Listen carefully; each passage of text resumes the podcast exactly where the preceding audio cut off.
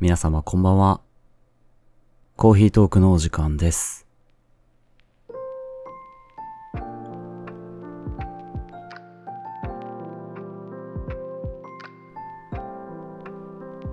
鹿児島旅行に行ってきました。この日曜日に出発して、昨日のコーヒートークはその前夜、土曜の夜に撮ったものだったんですが、それから3泊4日鹿児島旅行で、えー昨日こちらに戻ってきました。ということで、まあ大変いい旅行でした。初日、まずね、霧島行ったんですけどね。霧島に着いてから、ザボンラーメンをいただきました。ザボンラーメンは鹿児島の老舗のチェーン店。有名なね、ラーメン屋さんで、あのザボンというのは分担。柑橘系の果物のことなんですけど、別にザボンが入ってるわけではないという。鹿児島ならではの豚骨ラーメンですね。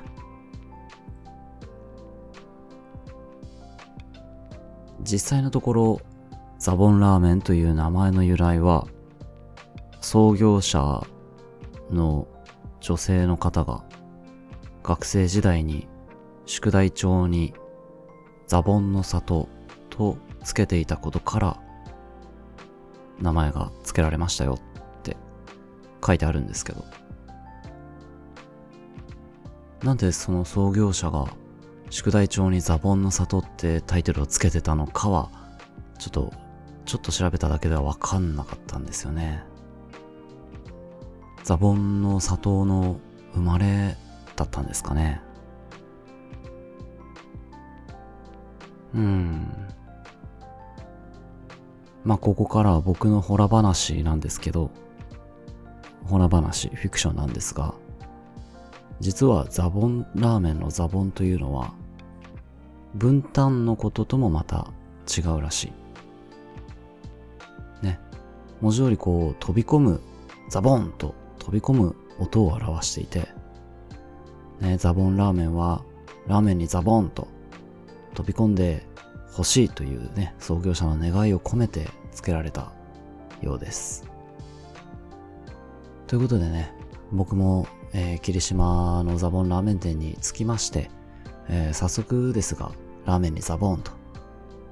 飛び込んできました。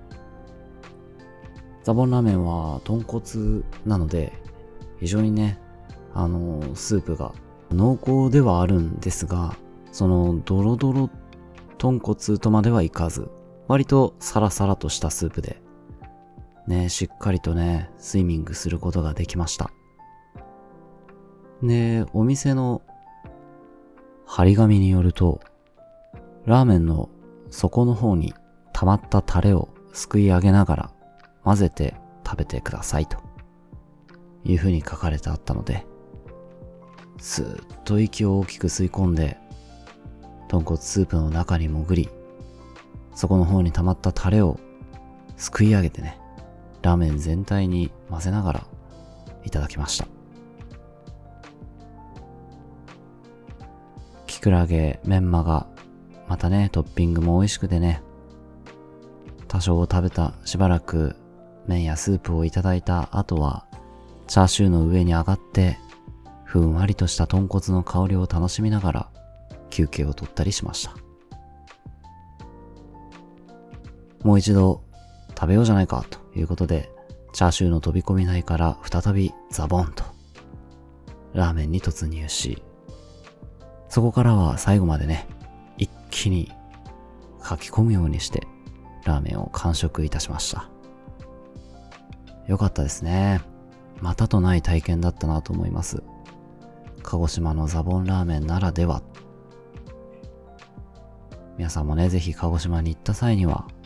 うん、鹿児島各地にありますザボンラーメンのお店にザボンと飛び込んで行ってみてください。はいということで本日はえー、そういう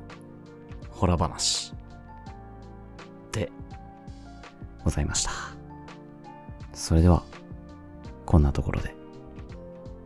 おやすみなさい。